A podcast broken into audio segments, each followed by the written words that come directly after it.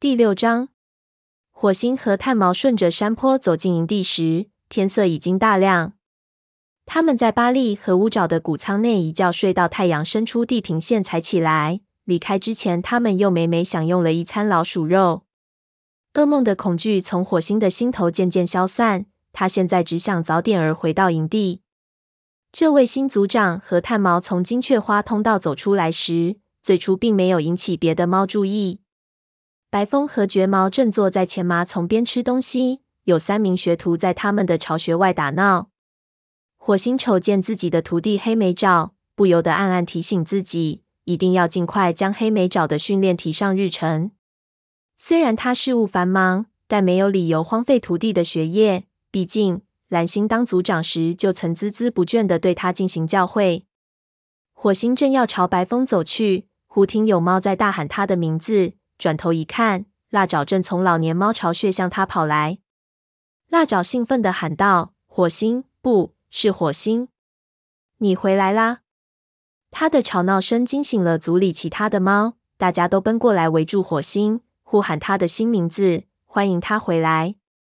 火星想和大家像往日一样平易相处，但他注意到众猫在看他时眼睛里都带有敬畏的目光。他心里一痛。知道自己和组里的其他猫之间已经竖起了一道墙。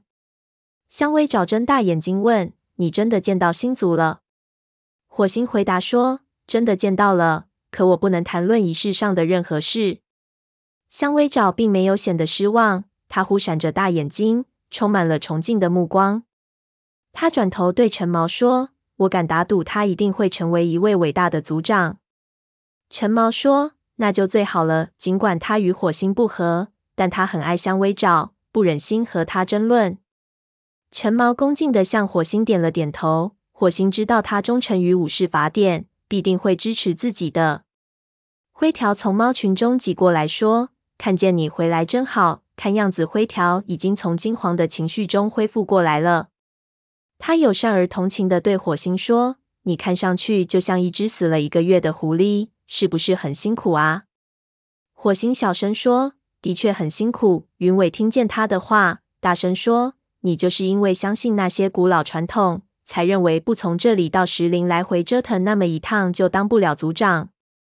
其实，在我看来，你早就证明自己是一位合格的组长了。”火星，火星瞪了他的外甥一眼。虽然云伟对他忠心耿耿，而且很尊重他。但他仍然为云伟的固执己见感到头疼。他真想把昨晚的情景告诉云伟，好让他不要再有这种亵渎星族的念头。可是他知道这是不可能的。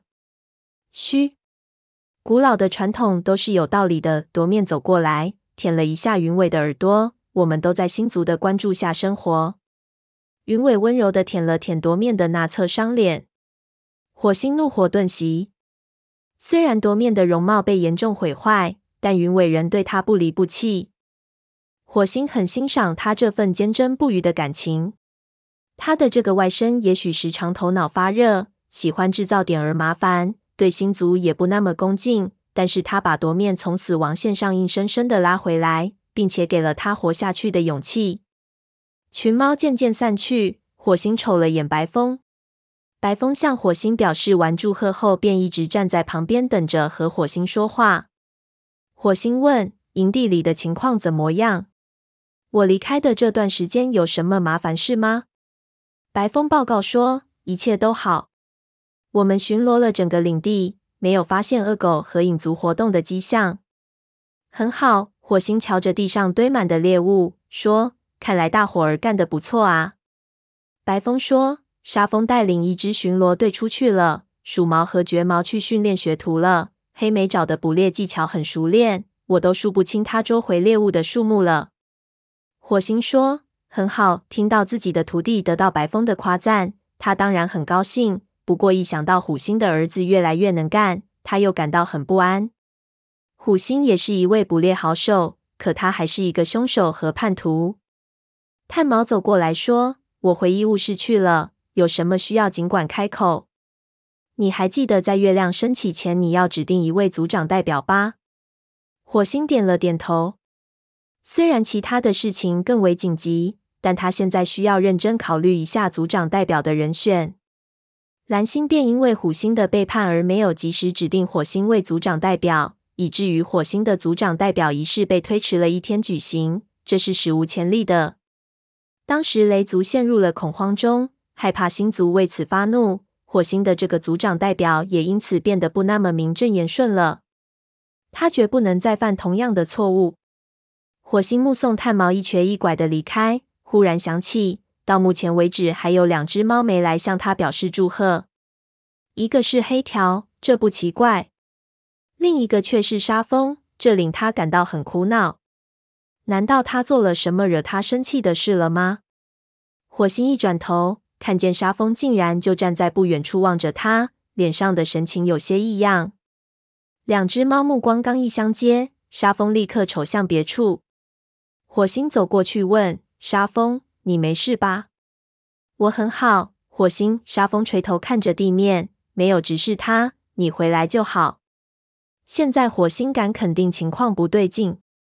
一路上，他都希望能回家和沙风躺在武士巢穴里聊天谈心，可如今他不能再那么做了。从现在开始，他将独自住在高岩下的族长巢穴里。想到这里，他顿时反应过来，原来沙风是为了这件事不搭理他啊！别傻了，火星深情的贴在他的面颊上，我仍然是原来的我，一切都没有变。沙风固执的说：“一切都变了。”你现在是族长，火星宽慰他说，而你仍然是族里最能干、最美丽的猫。在我的眼里，你是唯一的。沙风说：“可你，你现在变得遥不可及。炭毛和你的关系才是最密切的，你们都知道星族的秘密，而普通武士们根本无从得知。”火星回答说：“炭毛是我们的医生，而且也是我最好的朋友之一。”但他不是你，沙风。你知道，最近我一直忙于处理组里的事务，尤其是虎星招来了那群恶狗之后。可过几天，我们就可以一起外出捕猎了，就像过去那样。沙风的脸色缓和了些，眼神不再显得彷徨。他说：“你需要派一支夜班巡逻队，我能带领几只猫出去吗？”火星不忍心打消他的工作热情，说：“好主意。”你们去太阳石那里检查一下，看看河族有没有故技重施。现在雷族的老族长亡故，那位野心勃勃的河族族长很可能会来趁火打劫。好的，沙风奔向前麻丛，绝毛和长尾正在那里吃饭。绝毛又叫上他的徒弟黄照，四只猫一起走向金雀花通道。火星迈步朝族长巢穴走去，他仍然感到很不习惯，在他心里。躺在武士巢穴的苔藓窝里，要比孤零零的待在石洞里舒服得多。突然，他听见身后有猫在喊他的名字，一转头，看见灰条正急匆匆的跑过来。火星，我想对你说。灰条一副欲言又止的样子，神情有些尴尬。出什么事了？哎，灰条迟疑了一下，咬了咬牙说：“我不知道你是不是打算让我当组长代表。”可我不要你这么做。我知道自己刚回雷族时间不长，有些猫还不信任我。如果你选其他的猫做族长代表，我不会介意的。火星心中十分难过，在他眼里，灰条是族长代表的最佳人选。他希望能有这么一个族长代表追随在身边，同他并肩战斗。可灰条刚离开合族不久，现在就让他做族长代表，确实不大妥当。尽管火星相信灰条对雷族忠贞不二，但他仍需做出些成绩来，才能让别的猫接受他。火星斜过身子和灰条对触了下鼻子，说：“谢谢你，灰条，很高兴你能体谅我的难处。”灰条耸了耸肩膀，更加不好意思了。我只是不吐不快罢了。说着，他转身跑进武士巢穴里。火星心潮起伏，他抖了抖身体。走到族长巢穴外，听见里面有响动。火星走进去，看见族里年纪最长的学徒刺爪正在忙活。刺爪听见有猫进来，猛然转身。“嘿，火星！”他叫喊道，“白风让我给你弄些新的铺垫，还有些猎物，他朝石壁边晃了晃尾巴，只见那里摆放着一只兔子、一堆厚厚的苔藓和浅草。火星说：“看上去很不错，刺诏，谢谢你，代我向白风说声谢谢。”刺诏低头行礼，正要离开，火星叫住他。火星说：“提醒鼠毛明天来找我谈谈。鼠毛就是刺诏的师傅，我们该考虑一下你的武士典礼了。”他心想。这个仪式已经延迟的太久了。刺诏表现得很能干，如果不是在蓝星那里遇到阻碍，他早在几个月前就能成为武士了。和他一批的还有训爪和夺面，他们中没有一个能有幸参加武士典礼。刺爪顿时兴奋得两眼放光。是，火星，谢谢你。刺爪说着，兴冲冲地跑了。火星躺进苔藓窝里，吃了几口兔子肉。虽然白风想得很周到，特意更换了巢穴里的铺垫，但火星人觉得这里到处都有蓝星残留下的气味。也许这种气味会一直有，这倒也不是件坏事。每当想起蓝星领导族群所表现出的智慧和勇气时，火星便会感受到想念他的痛苦。他留在这里的气味多少会给他些安慰。夜色渐渐凝集，将巢穴笼罩在黑暗中。自从火星加入雷族以来，他还是头一次感到这么孤独。没有睡在身旁的猫传来的体温，没有朋友们的交谈，没有鼾声和睡梦中翻身的声音。这一刻，他觉得自己成了孤家寡人。但他随即对自己说，这些都是愚蠢的念头。他还需要做出一个重要决定，这个决定将对族群的未来影响深远。火星寻思自己该睡上一觉。去梦里问问半夜谁是族长代表的合适人选。于是他合上双眼，不一会儿，他嗅到半夜的气味，但四周漆黑一片，他看不到班叶的身影。班叶轻柔的声音在他耳边响起：“哦，不，火星，这件事应该由你自己来决定。”火星叹了口气，睁开眼睛，他大声说：“好吧，班叶，我自己决定好了。”灰条不可能当族长代表，这是显而易见的事。灰条的通情达理使火星不至于在这件事上为难，对此他深表感激。他把心思转到其他的猫身上。这位新的族长代表应该经验丰富，对族群忠心耿耿。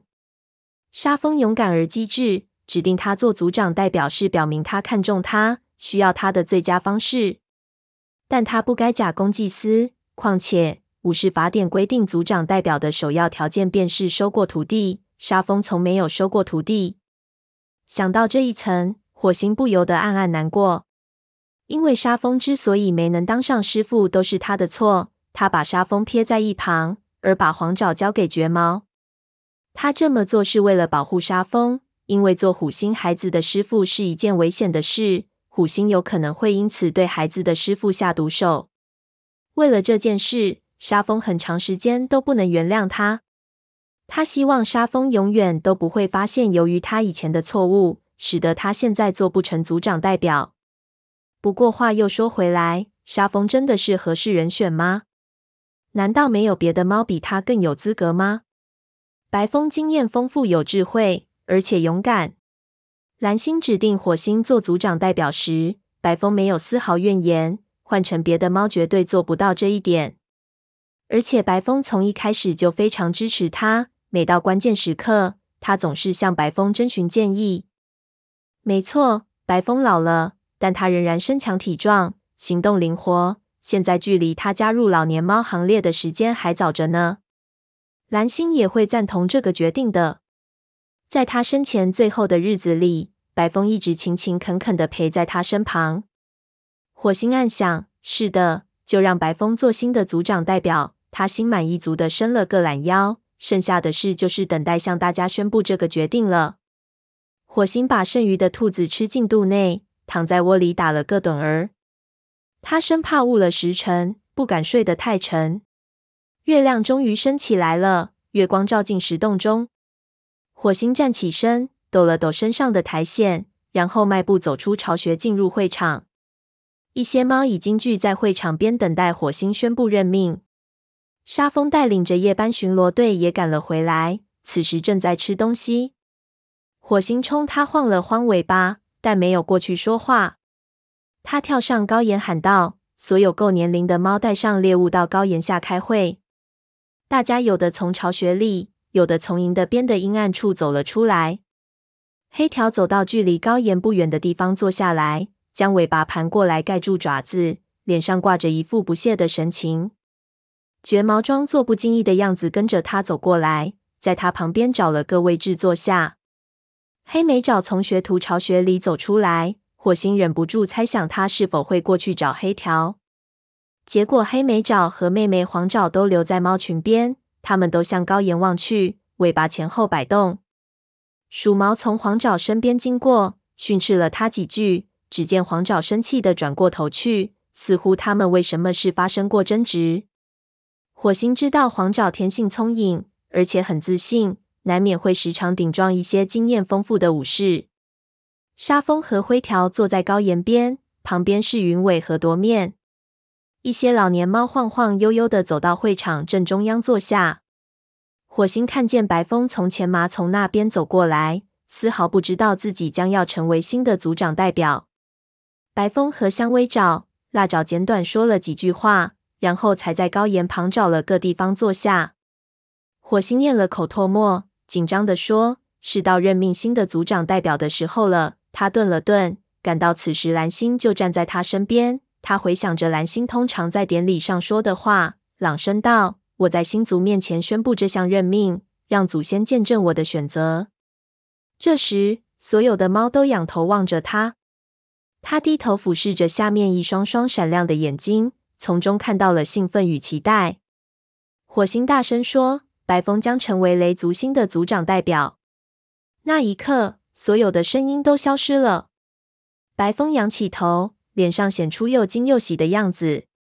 火星喜欢看他吃惊的表情。白风从未想到过自己居然被指定为族长代表。他缓缓站起身说：“火星，雷族的各位同胞们，这项荣誉实在出乎我的意料。